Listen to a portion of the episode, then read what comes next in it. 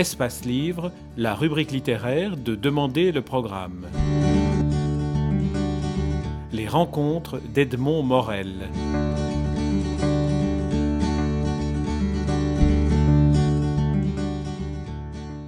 Nicolas Vado, vous publiez aux éditions Casterman un album qui donne parfois le vertige, un album euh, merveilleusement insomniaque, je dirais, qui s'intitule Neuf mois. Ma première question porterait sur un de ces bonheurs de lecture que j'ai éprouvé en le lisant, qui est celui de toutes ces références littéraires, dont des références à Boris Vian, par exemple. Et j'aimerais savoir quels sont les liens que vous entretenez dans votre travail de scénariste et de dessinateur avec la littérature. Ce sont des rapports qui paradoxalement sont assez faibles, puisque je ne lis pas énormément euh, de romans, je lis des essais philosophiques, je ne lis pas assez à mon goût parce que je n'ai pas le temps avec toutes mes activités professionnelles, mais du peu que je, lis, j'essaie d'en garder le maximum. Donc je suis en train de relire L'homme à la recherche de son âme de Jung, par exemple, euh, et je suis assez porté par mes lectures d'adolescents, comme beaucoup de gens je pense. Il y avait Candide de Voltaire, ça c'est quelque chose qui m'avait beaucoup marqué pour la fable de cultiver son jardin et toutes ces choses-là. Euh, Boris Vian, alors. Euh, Boris Vian, vous y faites explicitement allusion. Alors, L'écume des jours, ça c'est un truc qu'on m'a forcé à lire quand j'avais 16 ans, quand j'étais à l'école. Euh, j'avais adoré ce livre qui m'avait beaucoup remué. Je ne l'ai jamais relu depuis, j'ai pas envie de le relire parce que j'aurais peur de déflorer le plaisir que j'avais eu à l'époque. Mais j'ai toujours gardé cette image de ce nénuphar qui, poussait dans, le ventre. Alors, je ne sais même plus si c'est de Chloé ou de Colin, je ne me souviens plus. Euh, mais ça, de Chloé. De, Chloé. Voilà, mais c'est resté. Et puis, euh, j'avais au moment d'appeler mon personnage, euh, je, trouvais que Colin allait bien, je ne savais pas pourquoi, je ne savais pas comment s'appelait sa compagne, puis tout à coup, ça a fait tilt, je me suis dit, bah, je vais appeler Chloé, boum. Euh, parce que c'est important quand on, met des références, qu'on n'étale pas trop sa culture non plus, qu'elle soit compréhensible pour ceux qui les ont, ceux qui les ont pas, tant pis. Donc, euh, disons que quand je lis, tout ce que je fais euh, sert dans ma création. En fait, c'est ça qui est terrible, ça vampirise tout. C'est-à-dire que je ne lis jamais quelque chose gratuitement, on va dire. Ça va toujours servir à nourrir quelque chose. Il y a un gros gros livre que j'ai envie de lire pour le prochain projet que j'ai, qui est sur le manque de racines. C'est un livre qui s'appelle La tyrannie de la distance, qui est une explication du sentiment australien et des. C'est un livre fondateur de la culture australienne qui s'appelle La tyrannie de la distance, parce que l'Australie a toujours lutté contre la tyrannie de la distance là où j'habite. Euh, donc mes rapports avec la littérature ne sont pas, sont pas énormes parce que j'ai besoin des images. C'est ça qui est, qui est, terrible. Euh, donc je consomme beaucoup de cinéma, je consomme beaucoup de musique parce que la musique est ma source d'inspiration première, plus que la littérature. Dans la littérature, le, livre que, vous citez et que vous mentionnez explicitement dans Neuf mois, L'écume des jours, est un livre qui est un des plus oniriques qui soit dans, mhm. la littérature mhm. française. Mhm. Cette capacité d'onirisme est quelque chose qui finalement nourrit autant la musique que la bande dessinée. Mais c'est-à-dire que la, musique et la bande dessinée sont pour moi deux arts qui sont assez proches parce que souvent on compare la bande dessinée au cinéma ou au roman. Je pense que c'est une grave erreur parce que ça n'est pas du tout le même langage ça n'est pas du tout la même approche. En revanche, la musique, et là j'écoute énormément de musique, et ça va dans beaucoup de domaines différents, la musique s'adresse directement à l'inconscient. Et c'est la même chose pour la bande dessinée. Pour moi, la bande dessinée est la meilleure pour deux euh, sujets. Ce sont les fables et les images mentales, donc l'inconscient. Euh, et c'est ce que j'essaie de faire quand je fais de la bande dessinée, c'est ça qui m'amuse. Oui, les images mentales. Dans, le, ah, cas de, dans le cas de 9 mois, on est en plein dans un, dans un rêve euh, vécu pendant une nuit par le personnage principal. Pas qu'une nuit d'ailleurs. Dont la femme est... Enfin, en, tout cas, on démarre, on démarre par une nuit d'insomnie. Euh, les, les, images mentales, c'est un truc sur lequel je travaille depuis très longtemps. et dans la bande dessinée, le maître absolu pour ça, c'est Hergé. Vous pouvez relire Tintin, et moi, il y a des images que j'ai vues dans Tintin, mais quand je vais les retrouver dans Tintin, je ne les retrouve pas. Parce que c'est ça qui est fantastique, c'est qu'elles n'y sont pas. Elles sont dans mon esprit grâce à son génie de l'ellipse. Et la bande dessinée, c'est vraiment l'art de l'ellipse. Et c'est ça qui m'intéresse euh, à, explorer. Et parfois, je crée des images pour la bande dessinée dont je ne sais pas si elles vont servir, mais je le sens. Donc, je les garde puis je leur trouve une signification. Donc j'ai une manière de travailler qui n'est pas du tout classique. C'est-à-dire que je, je n'écris pas A plus B plus C. Il y a des choses qui se mettent en, en, ordre comme ça ou en désordre, et puis j'essaie de gérer ça. Alors, euh, j'ai lu de la psychanalyse aussi, euh, j'ai lu l'interprétation des rêves, j'avais lu le, livre de, de Bettelheim aussi, la psychanalyse des contes de fées, qui était passionnant. Euh, mais le, livre de Freud qui m'avait le plus marqué, c'était L'avenir d'une illusion. Dites-nous en avantage. Bah, sur, la, sur, la, religion, c'est-à-dire que la religion est une illusion, une illusion n'étant pas forcément quelque chose de, mauvais en soi. Surtout qu'il y avait toute l'approche euh, juive, laïque de, Freud avec ça. Alors quand on compare avec l'antisémitisme gentil de, euh, urbain, on va dire, de Jung, euh, c'est assez amusant aussi à, cerner. et quand je faisais le troisième Norbert l'imaginaire, qui, était un album sur l'envie, au sens psychanalytique du terme, là j'avais lu, j'avais relu Shakespeare, Othello, des, des, pièces comme ça. Ça, ce sont des textes qui sont extraordinaires parce que ça a été écrit il y a 400 ans et ça n'a pas pris une ride, quoi. C'est quelque chose d'extrêmement euh, moderne et novateur. Donc c'est vrai que j'aurais envie de lire plus mais j'ai relu, l'autre jour le, L'existentialisme est un humanisme de Sartre. Ça, je trouve par exemple, ça très mal vieilli. C'est très, daté. Euh, il y a d'autres choses de Sartre, comme euh, les mots, les clos, qui ne sont pas du tout datés. Ça, je trouvais ça très daté. Euh, mais on progresse. Et mais je vous dis, parfois, ça me fait un peu peur parce que je n'ai jamais de lecture gratuite.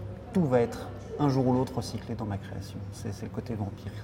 Oui, c'est ça, c'est le, propre, le propre des créateurs aussi. Hergé disait qu'il était une éponge. C'est-à-dire que tout ce qui, tout ce qui l'entourait, il l'absorbait et puis il le restituait d'une manière ou d'une autre. dans, tout à fait. Je, suis, je, suis, absolument incapable de mettre euh, mon cerveau de côté.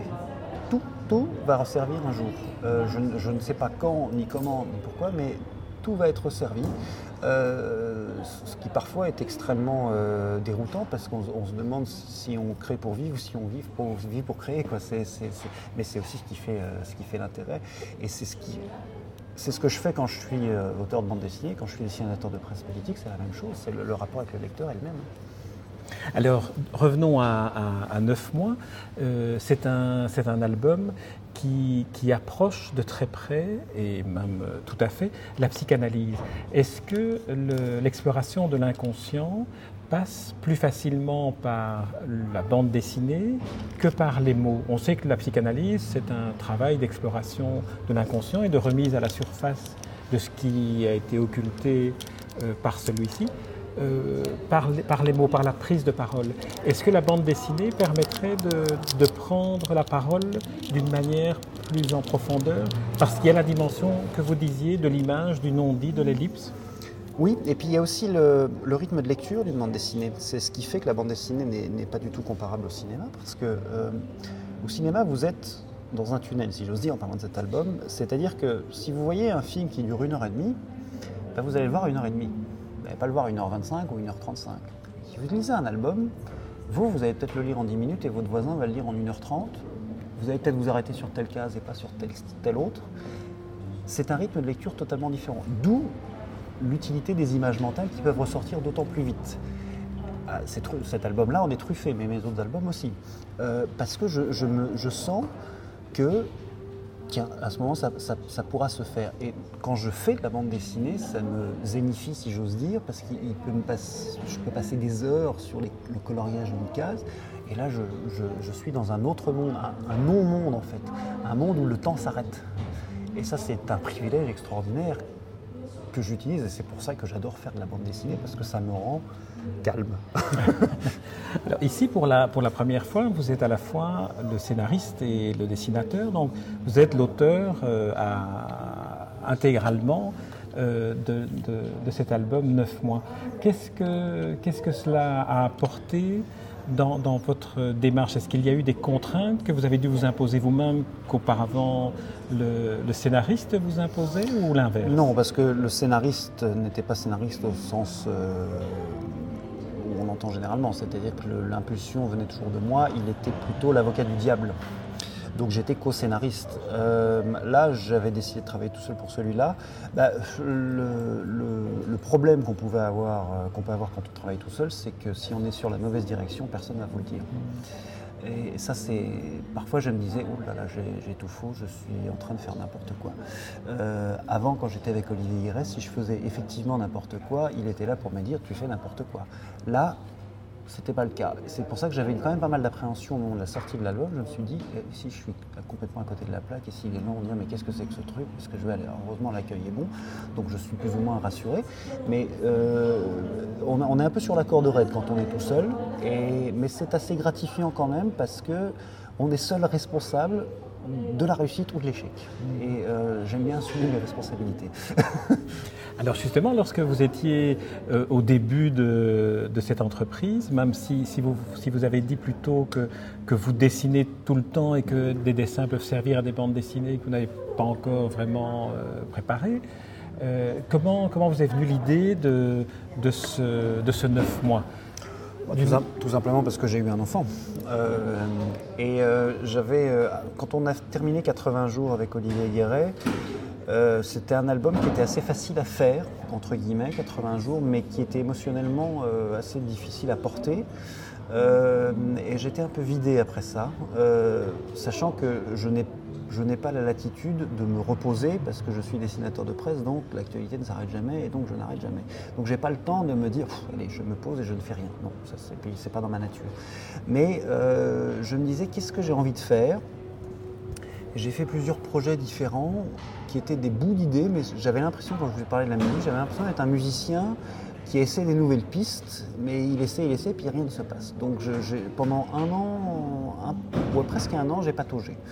J'ai essayé, j'ai storyboardé des bouts de scène qui n'avaient rien à voir entre elles pour voir ce que ça donnait. J'ai écrit l'histoire, j'ai fait deux projets qui n'ont pas été pris. Et petit à petit, je me suis dit, quelque chose va sortir, mais rien ne sortait. Et puis j'ai eu cet enfant et puis tout à coup, ça a eu un effet cathartique. Deux mois après, tous ces bouts d'histoire ont convergé pour donner ce qui est devenu neuf mois.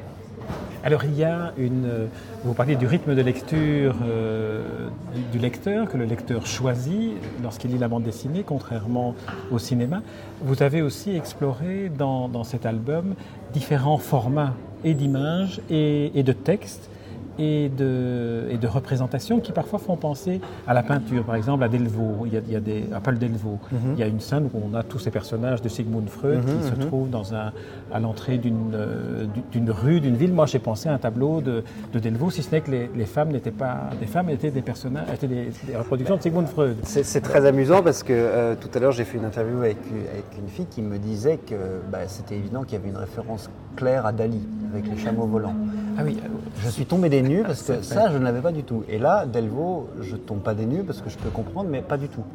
Euh, les références que j'aurais de manière picturale, euh, ce serait plutôt, euh, on va dire, du plus classique. Caravage, Manet, Turner, Matisse, couleur, Adami. Euh, Adami par rapport aussi à Freud, parce que j'avais étudié un tableau d'Adami qui était le Sigmund Freud euh, euh, en voyage pour Londres. Il y avait, dans le travail d'Adami quelque chose sur la ligne claire qui se rapproche de la bande dessinée, qui était fantastique. J'étais aussi un fan de Warhol. mais Matisse, par exemple, ça c'est quelque chose qui me poursuit toujours parce que c'était une révélation quand j'ai découvert Ma mère, j'avais 15 ans, m'avait offert un livre sur le fauvisme et je trouvais ça extraordinaire parce que cette manière qu'ils avaient de raconter par la couleur, c'était les premiers véritablement. Parce que même les impressionnistes n'étaient pas encore délivrés de la représentation de la couleur, entre guillemets, réaliste, même s'ils avaient fait des choses. Même Van Gogh, n'était pas.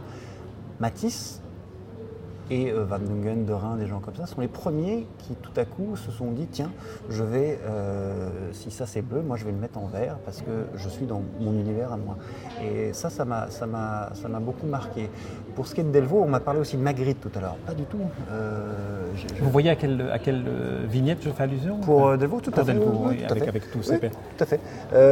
mais non, c'est, je suis ravi en fait quand des gens me disent qu'ils ont vu ça et que moi je ne l'ai pas mis dans l'album. Parce que ce qui est très important quand je fais de la bande dessinée, dans tous mes albums, pas le premier mais depuis, il y a une scène de miroir. C'est pas du tout innocent. parce que c'est le rapport que j'ai avec le lecteur. Ce qui m'intéresse dans la création, c'est pas tant ce que je fais ou ce qu'il voit, mais c'est la transmission entre les deux. Et c'est vrai que je tends un miroir, et avec Olivier Guéret, on était exactement sur la même longueur on tendait un miroir au lecteur. Olivier Guéret disait toujours que nos histoires, c'est un vase, et puis le lecteur va mettre les fleurs. Euh, ben, c'est exactement ça, et, donc j'ai ce rapport euh, assez bizarre avec le lecteur, qui est abstrait, c'est un lecteur que je ne vois pas, enfin, sauf quand je fais des dédicaces, mais, ça m'amuse beaucoup. Alors il y a beaucoup de, métaphores dans l'ouvrage. Euh, ce, qui, ce, qui, est le moins pour un ouvrage inspiré quand même par la psychanalyse. Il y a notamment votre personnage de ce, de ce chat qu'on connaît bien dans vos, dans vos dessins de, presse, notamment mhm. dans, le Vif Express. Et, le chat ici euh, réapparaît sous la forme d'une espèce d'accouchement euh, du personnage principal de, Colin. Quand vous avez dessiné ça, vous vous êtes regardé ou écouté vous-même comme sur un divan de psychanalyste à vous dire tiens, je suis en train d'explorer l'inconscient qui m'a amené à me libérer de, ce personnage du chat Oui, parce que bah, de toute façon, de psychanalyse, j'en ai fait une moi, hein, euh, mais il y a quelques années déjà. Euh, et euh, ce chat, il est. Bon, j'adore les chats, j'adore la, personnalité du chat en général. J'ai toujours eu des chats, j'en ai un. et bizarrement, quand les gens voient euh, mon chat, ils ont l'impression de voir celui des dessins, alors qu'il ne ressemble pas du tout, il n'est pas vert. Hein. Mais euh, le chat a toujours été ma deuxième signature. Avec les lecteurs du Vif Express et maintenant ceux de l'écho, il, y a un rapport très fort, parce que c'est du dessin de presse, donc je parle de thèmes très glauques, mais il y a toujours une espèce de gyrophare, il y a, le chat, donc c'est quand même jamais qu'un petit dessin. Donc il a, il, a, il a un côté qui rend la chose plus humble. Et puis je me suis dit, bah, il va quand même un jour ou l'autre se retrouver dans un de mes albums. Hein. Euh, bah oui, il s'est retrouvé dans l'album. Je ne savais pas si j'allais le faire en vert ou pas comme dans les dessins. Je ne savais pas si j'allais le faire de manière réaliste ou cartoonesque. J'ai opté pour le cartoon, alors que le reste de l'univers est entre guillemets réaliste, justement pour qu'il y ait une dichotomie, pour qu'on sente qu'il était vraiment une image fantasmagorique. Donc j'utilise... Euh, l'utilise et puis c'est parti d'un cauchemar que j'ai fait ou d'un rêve, c'est comme on veut, que, j'avais ce chat dans la gorge qui m'étouffait. Mais c'est comme par hasard, c'est quand mon épouse était enceinte. Donc je me suis dit, il y a quand même quelque chose à creuser là-dessous. C'est comme ça que je réagis en fait. Alors dans les autres, dans les autres euh, petites recherches qu'on peut faire, parce que j'ai lu votre bande dessinée, en fait il y a ceux qui lisent en 10 minutes, comme vous disiez, ils d'une heure et demie. Moi je fais partie de la deuxième catégorie, parce que je me suis beaucoup amusé à aller rechercher d'autres allusions, comme par exemple euh, à Little Nemo, le, petit Nemo qui apparaît. Là aussi on est, on, est, on est dans votre monde, mais là ce n'est plus la musique, ce n'est plus le roman, ce n'est plus la peinture, c'est la bande dessinée qui vous inspire c'est même plus que de la bande dessinée. Winsor McKay, c'est quasiment, c'est l'inventeur quasiment. Pas tout à fait. Et puis c'était entre guillemets un dessinateur de presse aussi. Euh, et quand on regarde les Winsor McKay, c'est quand même extraordinaire. Euh, et, puis j'aime bien cette idée, il y a toujours cette chute où il se réveille et avant il dans des mondes extraordinaires. Et puis il y avait ce côté, ce, traitement par la gravure et tout ça euh, qui, est intéressant. Donc c'était évident qu'à partir du moment où je faisais un, album onirique, je ne pouvais pas ne pas citer Winsor McKay. Alors, vous travaillez euh, pour des, magazines d'actualité, vous vivez en Australie. Qu'est-ce que le, fait de vivre en Australie a apporté à votre manière d'aborder cette bande dessinée-ci, dont on ne sait pas, elle pourrait se passer, finalement, elle se passe dans un, environnement qui est un environnement urbain pour la partie réaliste et, onirique, donc, euh, donc universel pour la partie rêvée. Mais lorsque vous faites vos, dessins de, de presse, qu'est-ce que Qu'est-ce que la distance euh, que vous évoquiez en parlant du livre que vous apprêtez à lire, qu'est-ce que cette distance par rapport à votre, votre point névralgique euh, C'est pas de la distance, c'est du recul. Par exemple, au moment de la crise politique euh, de l'Orange Bleu, la ferme de, terme et tout ça, il y avait ce nationalisme très fort, flamand notamment. pour moi, le, le, mot nationaliste, ça relève plus de l'insulte que d'autre chose. Et en étant loin, j'étais pas le nez dans le guidon ne faut quand même pas déconner. Quoi. Ils sont dans un petit pays qui, est grand euh, comme euh, une, parcelle de fermier en Australie, euh, et ils sont en train de se bouffer le nez pour rien. Quoi. Donc ça, me donnait quand même un peu de recul. Que j'ai quand même 8 à 10 heures de décalage horaire, 10 heures d'avance, ce qui fait que je ne, je ne perçois pas l'actualité de la même manière, et pourtant j'arrive, j'espère en tout cas, à être relativement juste, mais j'ai appris à gérer cette schizophrénie, c'est-à-dire d'avoir mes pieds en Australie et ma tête en Belgique. Et le fait alors, lorsque vous évoquez l'actualité mondiale, et pas seulement alors Ouais. l'actualité l'actualité belge, est-ce que là, le fait d'être en Australie ne vous permet pas d'avoir un, un angle d'attaque qui est, qui est différent? Simplement lorsqu'on déplace un atlas et qu'on le regarde avec un autre centre que celui auquel on est habitué Tout à fait. On voit le monde différemment? Euh, mais on voit le monde différemment parce qu'on on a toujours l'impression d'être soi-même au centre du monde. Quand on est en Europe, le centre du monde c'est l'Europe et éventuellement les États-Unis. Lorsqu'on est en Australie, on est dans l'hémisphère sud, on est donc 25% de la population mondiale dans l'hémisphère sud, et le centre du monde pour eux, c'est l'Asie du Sud-Est, dont on ne parle quasiment jamais, sauf quand il y a des, grippes, euh, des euh, aviaires ou porcines, on n'en parle jamais en Europe. Donc le point de vue est différent, et en même temps, l'Australie est une, est une puissance régionale, si je peux dire, parce que l'Océanie, c'est pas grand, l'Australie, c'est un pays immense, qui est quand même la puissance là-bas. Et puis l'Australie, ce qui est, amusant, c'est que c'est l'extrême Occident. C'est en Orient, mais on vit comme ici. C'est l'extrême Occident, donc- c'est différent. Et l'Australie euh, a l'impression qu'elle pèse beaucoup sur le monde, ce qui n'est pas le cas, mais c'est beaucoup de pays comme ça. Donc j'ai vraiment j'ai- une approche différente. Et par je parle couramment anglais, donc je suis beaucoup du média aussi euh, anglo-saxon. Donc ça m'a vraiment ouvert l'esprit, à tel point que ça m'a donné envie de voyager ailleurs. Nicolas Vado, nous arrivons au terme de, de cet entretien pour lequel je, je vous remercie vraiment. Je vous remercie aussi pour ce- cet album 9 mois, qui est un album euh, magistral, qui est Merci un beaucoup. merveilleux, merveilleux album, et qu'on peut lire en une heure et demie, comme je l'ai fait, ou en trois heures, ou y revenir tout le temps, ou y songer souvent. Je vous remercie. Vous en avez pour votre argent, parce que pour 15 euros, vous avez 3 heures de lecture. Et voilà. Merci Nicolas Vado. Merci beaucoup. Voilà.